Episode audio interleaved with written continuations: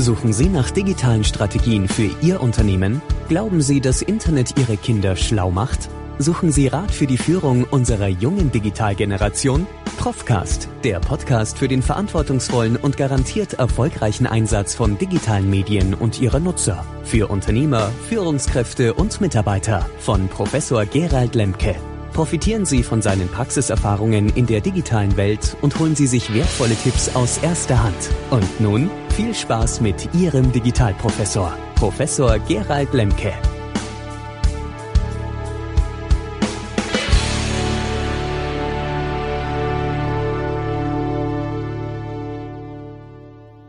Auf geht's. Ja.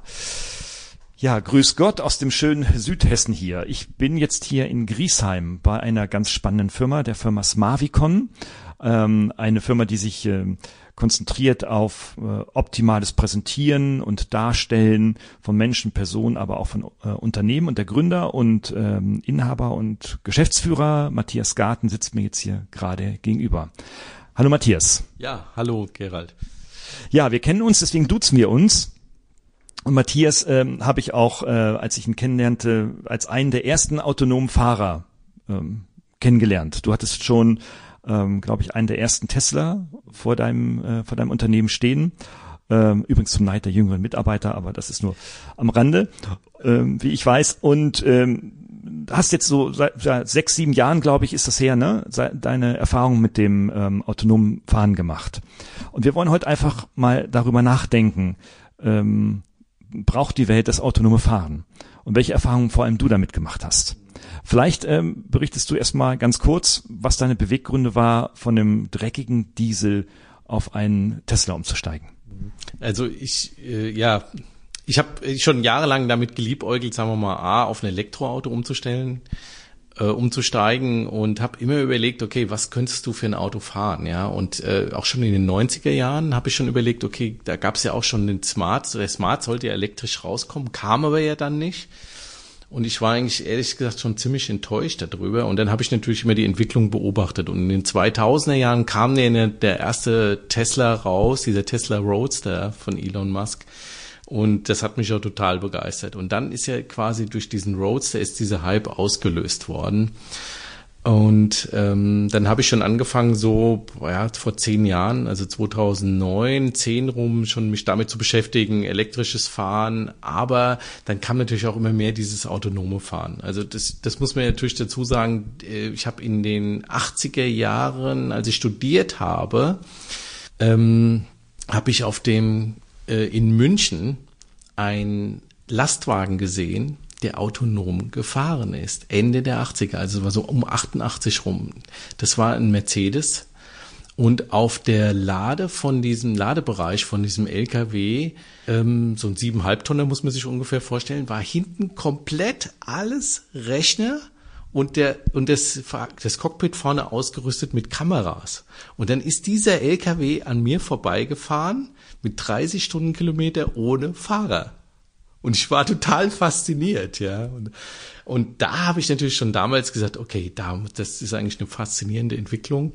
Also ich habe, du merkst, ich habe da schon sehr, sehr früh mich damit beschäftigt und ähm, dann war ich äh, 2014 oder 2013 hat ja dann Tesla angekündigt, dass es ähm, eine autonome Steuerung entwickeln will und so weiter und da war ich natürlich total Feuer und Flamme dafür und dann habe ich eigentlich schon 2000, ja, also schon Anfang der 2010er Jahre, als Model S rauskam, habe ich schon damit geliebäugelt, so ein Auto zu kaufen. Aber, und jetzt war, der, der Punkt war, ich habe mir das nicht gekauft, weil es keine ähm, Kam Kameras drin gab und auch nicht das Versprechen da war, dass das Auto dann auch autonom fahren kann. Also habe ich gewartet, bis der Autopilot 1 kam und er kam 2014 und dann habe ich mir das Auto bestellt und es hat dann ein paar Monate gedauert, bis es kam. Ja, dann habe ich dann, ich glaube Anfang 2015 habe ich dann bin ich dann äh, das erste Mal mit diesem Auto gefahren und war total begeistert, dass man das Lenkrad loslassen konnte und so Geschichten. Man muss natürlich auch dazu sagen, mit jedem Software-Update kamen immer mehr Funktionen dazu. Also am Anfang gab es nur praktisch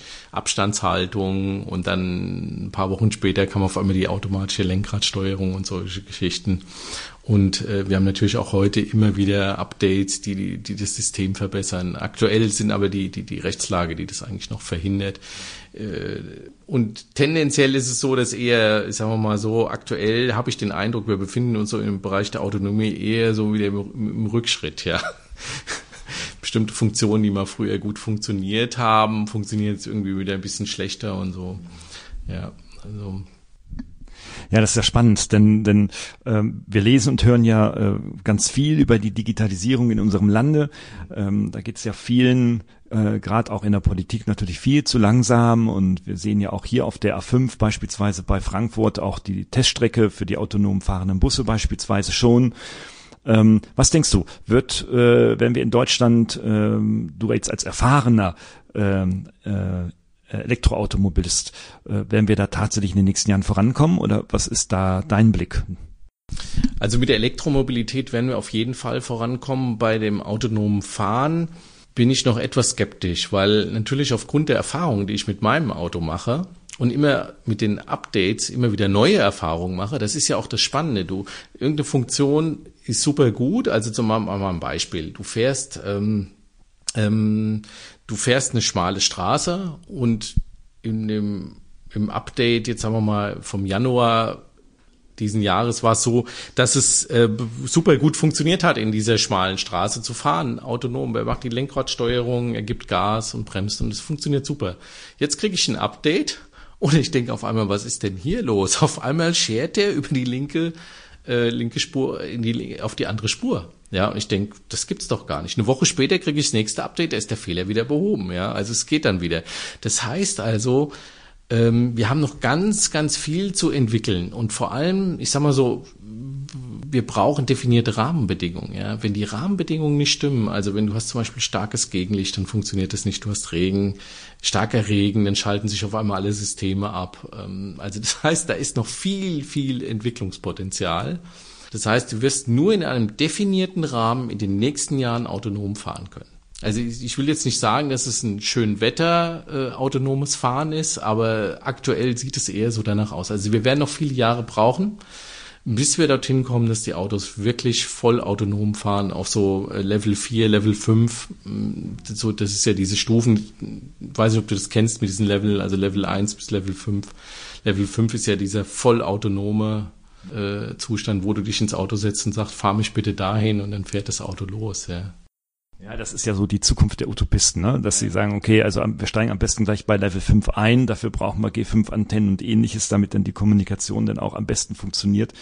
Ähm, jetzt gibt's ja ein, ein häufiges äh, Argument, äh, unter anderem auch aus der Politik, aber auch von den Fans der elektrischen Automobilität, dass äh, hier quasi ja äh, weniger Unfälle passieren, dass Menschen also sicherer transportiert werden können, indem Autos miteinander kommunizieren. Ähm, und äh, insbesondere ja auch als Argument für die neuen G5-Technologien werden ja genau solche äh, Technologien ja auch eingefordert, damit es jetzt endlich vorankommt. Wie siehst du das? Ähm, wenn man sich heute anschaut äh, oder die Prognose, dass in 2020 äh, die ersten G5-Antennen stehen, wird das dann so sein, dass weniger Unfälle passieren werden? Ich glaube mal, wenn die Technik funktioniert, ja würde ich ganz klar als Ja sagen. Äh, ich merke das selber bei mir. Man hat immer, oder das kennt jeder auch, man hat so Unaufmerksamkeiten. Also man hat so kleine Bruchteile von Sekunden, wo man nicht aufmerksam ist. Und jetzt gerade so, du bist auf der Autobahn, du fährst so, äh, so im Alpha-Zustand vor dich hin, also bist du richtig so, oh, das ist ganz cool und lässig und gechillt, fährst du dahin und vorne ist auf einmal äh, ein Stau und der kommt so abrupt hinter der Kurve und bis du das realisiert hast und bis du da richtig wach bist, kann es schon zu spät sein. Und die Systeme erkennen das halt relativ früh. Also beim Tesla ist zum Beispiel eine faszinierende Fähigkeit, dass er schon das Auto trackt, was vor dem Auto ist, was vor dir fährt. Also das vorher, vor, das Auto, was davor ist, trackt er und kennt schon, aha, das bremst ab, ja. Und egal, ob das Auto vor dir bremst oder nicht, er erkennt, das Auto davor bremst und dein Auto bremst auf einmal. Und du wunderst dich, warum fährt mein Auto auf einmal langsamer, ja. Also von daher, das ist so eine Eigenschaft, die diese autonomen Systeme haben, die wir als Menschen nicht so schnell äh, oder die, die sehr angenehm und komfortabel sind und auch gerade bei längeren Strecken geht die Anzahl der Unfälle oder Unfallhäufigkeit wird deutlich zurückgehen, bin ich ziemlich sicher. Dann sagen ja auch einige Kritiker, ähm, naja, also der Autofahrer verliert ja hier quasi an, an Mündigkeit, indem er ja dann die Steuerungsfähigkeit an eine Maschine, konkret an eine Software übergibt. Ähm, was sind deine Erfahrungen? Bist du in den letzten sechs Jahren unmündiger geworden? Unmündiger bin ich nicht geworden, aber äh, tatsächlich äh, durch dieses, ähm, jetzt aktuell ist es ja ein teilautonomes Fahren, aber ähm, ich sag mal so, durch die, durch die Systeme, ich sag mal so, die erste Stufe war, die, dass die Abstandshaltung drin war, dass das Auto praktisch automatisch beschleunigt und abbremst. Das war schon mal eine deutliche Entlastung für mein Gehirn und also für die Gehirnleistung, die ich aufbringen musste zum Autofahren. Aber den richtigen Sprung gab es eigentlich dadurch, dass das Lenkrad übernommen wurde und äh, das Auto praktisch auf alles aufpasst, ja. Ähm, und dadurch äh, muss ich sagen, bin ich viel, viel entstresster, gechillter, ja. Jetzt weiß ich nicht, ob man das mündig nennen soll oder nicht mündig, aber ich kann jetzt, sagen wir mal, mehr meinen Gedanken Raum geben und bin, fühle mich ehrlich gesagt freier. Ja, es ist einfach mehr Freiheit, die, die man dadurch hat. Ja, weil es ja eigentlich wenn man sich das mal überlegt, ist ja eigentlich eine stupide Tätigkeit. Wenn du vier Stunden auf der Autobahn in der, an deinem Auto sitzt, du klemmst an deinem Lenkrad. Wie stupide ist das denn eigentlich, ja? Und du musst dich mit Dingen beschäftigen, die eigentlich eigentlich nicht sehr spannend sind, ja, die, wenn, wenn man ehrlich ist. Außer du gehst natürlich auf einen Rennkurs, ja, das ist ja richtig Action und da ist es spannend, ja. Da will ich das aber auch, aber auch nur für eine kurze Zeit. Und man merkt selber, wenn man mal eine halbe Stunde Rennen gefahren ist, auf so einem Hockenheimring oder sowas. Ich bin ja mit dem Tesla auch schon gefahren. Äh, so ein kleines Rennen, ja. Da merkt man, wie fertig man ist nach einer halben Stunde, ja. Also wie man ausgelaugt ist, die Energie, die rausgeht. Und letztendlich ist es so, die Systeme entlasten dich, geben dir Freiheiten zurück, die du vorher nicht hattest, ja. Bin ich schon der festen Meinung. Also das macht dich, glaube ich, mündig, unmündig. Ich glaube, das ist das falsche, der falsche Begriff dafür, ja dann ähm, sind ja einige frohe Hoffnung, wenn denn das vollständige autonome Fahren, Fahren kommen sollte, dass man sich ja eigentlich nur noch hinten reinsetzt und äh, beispielsweise arbeiten kann oder Filme gucken kann, Netflix gucken kann oder äh, irgendwas mit seinem Smartphone da auf die Reihe kriegen könnte.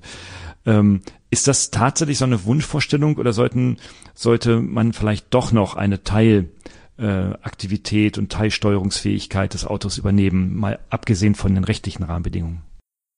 Also ich bin ein Fan davon, die komplette Kontrolle abzugeben an das Auto.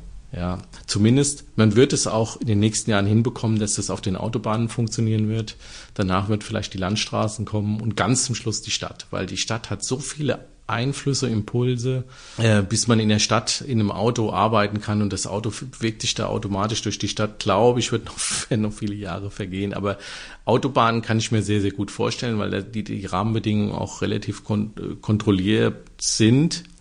Und ähm, ich stelle mir das schon so vor, also meine Zukunft mit dem Arbeiten stelle ich mir schon so vor, dass ich im Auto gefahren werde, wie von einem Chauffeur, ist ja auch nicht kein großer Unterschied, ob da der Chauffeur sitzt oder äh, nee, ist schon ein Unterschied, aber äh, vom, vom Fahrerlebnis ist, wird es kein großer Unterschied sein, ja. Weil das autonome Fahren ist ähnlich wie das Fahren mit dem Chauffeur, ja. Nur, dass du vorne keiner mehr sitzt, ja. Und man muss, was, was glaube ich, die, die Angst, die man hat. Also am Anfang, die ersten paar Monate hatte ich extreme Angst. Also mein Herz, der Pulsschlag ging hoch, mein Herz hat richtig extrem gepocht, weil man doch Existenzängste hat. Gerade wenn man auf eine, eine stehende Kolonne zufährt und dann denkt man, oh, jetzt, jetzt würde ich normalerweise auf die Bremse treten und das Auto macht nichts, aber macht es dann doch eine Sekunde später, aber hält dann, bremst dann ganz sanft aus, so wie du nie ausbremsen könntest, wenn du manuell bremst, ja. Also von daher, ich sehe die Zukunft schon so, dass wir, äh, und da entwickeln sich ganz neue Jobs auch. Also ich glaube, da, da sind Jobs dabei, die wir uns heute noch nicht vorstellen können. Das ist genauso wie vor 30 Jahren sich niemand vorstellen können, Web Webdesigner zu werden. Ja. Und das ist, glaube ich, etwas, ähm, was ich mir mega spannend vorstelle, wenn du, wenn das losgeht, dass diese Autos wirklich autonom fahren. Und dann kannst du im Auto arbeiten, du kannst aber auch im Auto wohnen, schlafen und so weiter. Es wird dann, du hast dann so einen Wohnsitz wie ähm, Der mobile Wohnsitz, bin ich mal gespannt, wie das unsere Politik in den Griff kriegt, wenn jemand keinen festen Wohnsitz mehr hat, sondern einen mobilen Wohnsitz. Stelle ich mir sehr lustig vor. Ja, aber stell dir vor, du hast dann Innendesigner, die dann dein Auto ausgestalten. Äh, ja, das ist ja praktisch wie so ein Reisebus, ja, in dem du dann sitzt. Also ich glaube, das ergibt ganz neue Gestaltungsmöglichkeiten, die wir uns heute nicht vorstellen können ähm, also ich nehme dich jetzt als sehr progressiven Menschen wahr, der auch gerne mit solchen Technologien äh, agiert und quasi ist das ja so eine Mensch-Maschine-Interaktion, ne? von der du sprichst. Du sprichst aber auch so ein bisschen von der Angst, also von der Eingewöhnungszeit. Wie lange hat denn diese Eingewöhnungszeit gedauert? Ähm, also die Zeit, in der du denn gesagt hast, äh, jetzt äh, übergebe ich quasi die Steuerung ähm, an die Maschine bzw. an die Software deines Autos. Also ähm ich habe von Anfang an die Steuerung schon übergeben, aber habe natürlich immer meine Hände am Lenkrad gehabt, immer Fuß noch äh, auf der Bremse und so. Und das hat sicherlich, äh, das ließ dann von Woche zu Woche nach. Also so, ich hätte mal so nach drei Monaten hatte ich so das Gefühl, okay, ich kann mich jetzt drauf verlassen. Ich weiß, wo das System funktioniert und wo es nicht funktioniert. Also ich mache mal ein Beispiel. Ähm, am Anfang ähm, oder in der Anfangszeit bin ich eine Landstraße gefahren und da kam mir ein Traktor entgegen. Und der Traktor hatte einen Messerbalken vorne, der 50 Zentimeter in meine Fahrspur geragt ist. Mein Tesla fuhr aber geradeaus weiter. Das heißt, der wäre voll in diesen Messerbalken reingefahren. Und dann habe ich natürlich da sofort eingegriffen. Und wenn man solche Situationen ein paar Mal erlebt hat, ist man auch ein bisschen sensibler dafür und lernt das System kennen. Was kann das System schon, was kann es noch nicht? Aber mit jedem Software-Update wird es auch immer wieder interessanter, spannender. Ja. Also das heißt, ich glaube, wir werden alle eine Eingewöhnungsphase haben und letztendlich wird, das ist meine Behauptung, ist vielleicht auch eine Botschaft an die Automobilindustrie, der Algorithmus, der, der hinter sitzt, wird das Fahrgefühl bestimmen wie in welcher äh, Bremskurve, äh, wie bremse ich ab, wie beschleunige ich und so weiter. Und wenn das autonom ist, ja, dann, ich meine, ich kann eine Beschleunigung, kann ich so machen, dass ich sehr schnell beschleunigt werde, ja, um auf die Maximalgeschwindigkeit zu kommen. Ich kann aber auch ganz langsam anfahren.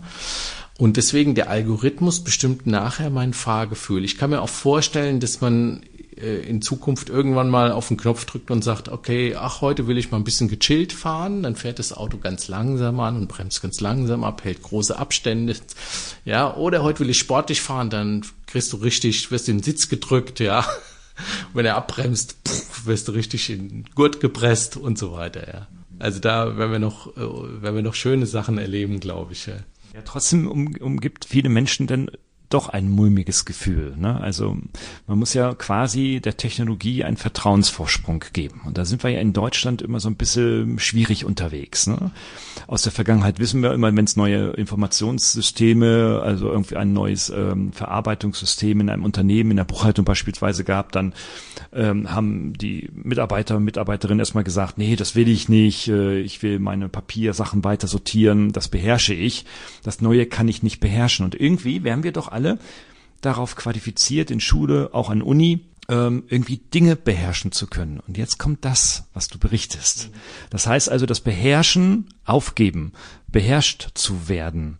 Äh, ist dir das mal bewusst geworden oder gab es mal Situationen, in denen dir das bewusst geworden ist, wo du vielleicht auch nicht nur Respekt, sondern vielleicht sogar auch Angst gekriegt hast? Also dass, dass das Fahrzeug äh, mich ein Stück weit steuert oder mich beherrscht, klar, das ist schon ein Stück weit da. Ich, muss, ich gebe natürlich Kontrolle ab. Und in dem Moment, wo ich Kontrolle abgebe, muss ich Vertrauen aufbauen. Wenn man sich aber damit beschäftigt, wie entsteht Vertrauen, ja, also über Offenheit, zum Beispiel Transparenz. Also wenn ich transparent weiß, wie das System funktioniert, ja, dann steigt mein Vertrauen. Ähm, aber was auch Vertrauen schafft, ist zum Beispiel Erfahrung, ja. Also welche Erfahrungen habe ich damit gemacht? Und die muss ich Stück für Stück sammeln, ja. Das ist wie ein kleines Kind, was Erfahrungswerte sammelt, ja. Ähm, und das sind Dinge, die dazugehören. Also ich muss Vertrauen entwickeln und das Vertrauen entwickeln braucht halt Zeit, ja. Ich meine, man könnte jetzt sagen, durch die Assistenzsysteme, die wir haben, wird Stück für Stück Vertrauen entwickelt, ja. Aber ich würde auch jedem empfehlen, der sich jetzt mit diesen Sachen beschäftigt, dass er einfach mal klein anfängt. Also erstmal die Abstandshaltung rein, im Stau, wo er sieht, okay, ach, der hält die Spur, der hält den Abstand, der beschleunigt, der bremst und dann wird man sehen, okay, ich stehe im Stau, aber es ist eigentlich nicht unangenehm, weil ich irgendwie ganz relaxed fährt das Auto. Also mal so ganz mit niedrigen Geschwindigkeiten vielleicht anfangen, um zu sehen, ah, okay, funktioniert ja. Und dann langsam hergehen und sagen, okay, jetzt mal die Geschwindigkeiten steigern und einfach dann Erfahrung sammeln über mehrere Wochen und äh, Vertrauen gewinnen, aber nie also aktuell würde ich sagen, nie die komplette, äh, sich komplett abschalten, ja, weil man muss aktuell, ich sag mal so, wir sind in einem Beta-Zustand, wo einfach noch viele, viele Fehler passieren. Ähm, mir, bei mir sind auch so Sachen passiert wie starkes Gegenlicht, Sonne und auf einmal macht das Auto nur fast eine Vollbremsung auf der Autobahn, ja.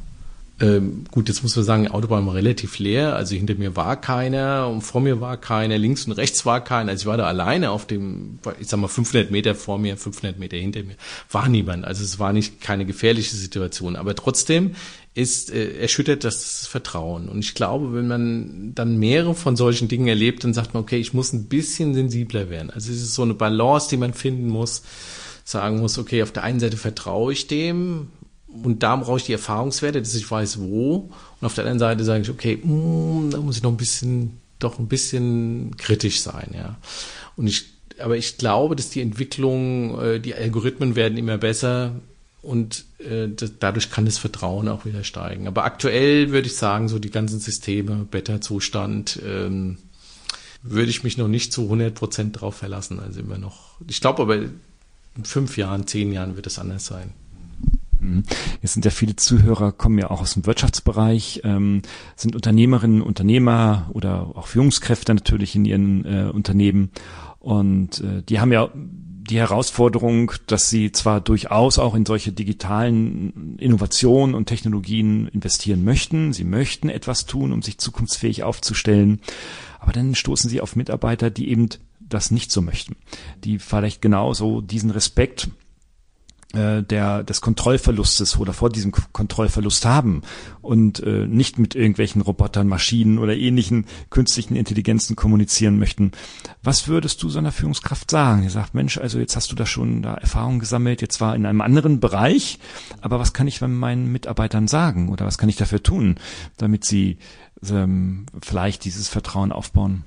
Ja, das ist natürlich eine sehr große Frage. Das erinnert mich so an das Thema Change, was man eigentlich so ein Wort, was man wieder nicht in den Mund nehmen darf heute eigentlich. Sobald ich mir bei, bei meinen Mitarbeitern sage, wir müssen hier irgendwas verändern, dann entstehen natürlich Unsicherheiten, ist ganz klar, ja.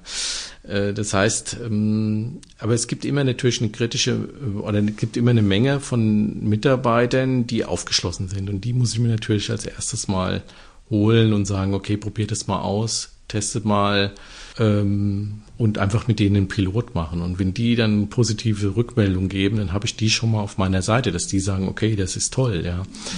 Äh, das sind dann die frühen Übernehmer, so nennt man die ja auch in der, in der Fachsprache. Und dann gibt es natürlich die, dann entwickelt sich sowas zu einem Reifegrad und dann gibt es halt die späten Übernehmer. Das sind halt die, die, wo ich zehn Jahre brauche, bis sie dann die Technologie adaptieren oder auch nie adaptieren werden.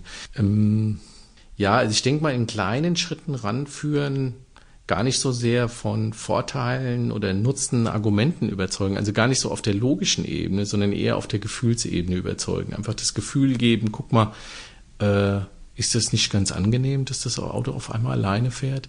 Ähm, meine Frau ist auch etwas kritischer den Systemen gegenüber, vor allem dann, wenn so Situationen entstehen, dass das Auto mitten auf der Autobahn bremst. da sagt meine Frau, nein, so ein Auto kauft sie sich nicht. Ja, und ich sage dann, ja, wir sind ja noch in der Entwicklung, das ist ja erst. Aber dann stehen wir im Stau, das Auto fährt von alleine und sagt sie, ja, ist ja doch ganz gut. Also macht mir, finde ich ja doch gut, ja. Also das heißt, man, sie ist dann ähm, so, da, damit überwindet sie dann wieder die Angst, ja. Dann sagt sie, aber die anderen Sachen finde ich nicht gut. Da muss, und dann sage ich, ja, da wird ja auch dran gearbeitet, dass das nicht nochmal passiert. Also mit kleinen Dingen Vertrauen schaffen und die Menschen da nicht gleich voll reinstürzen, sondern wirklich Stück für Stück dran arbeiten endlich mal ein ganz pragmatischer Vorschlag, äh, aus seiner Unternehmersicht vor allem auch.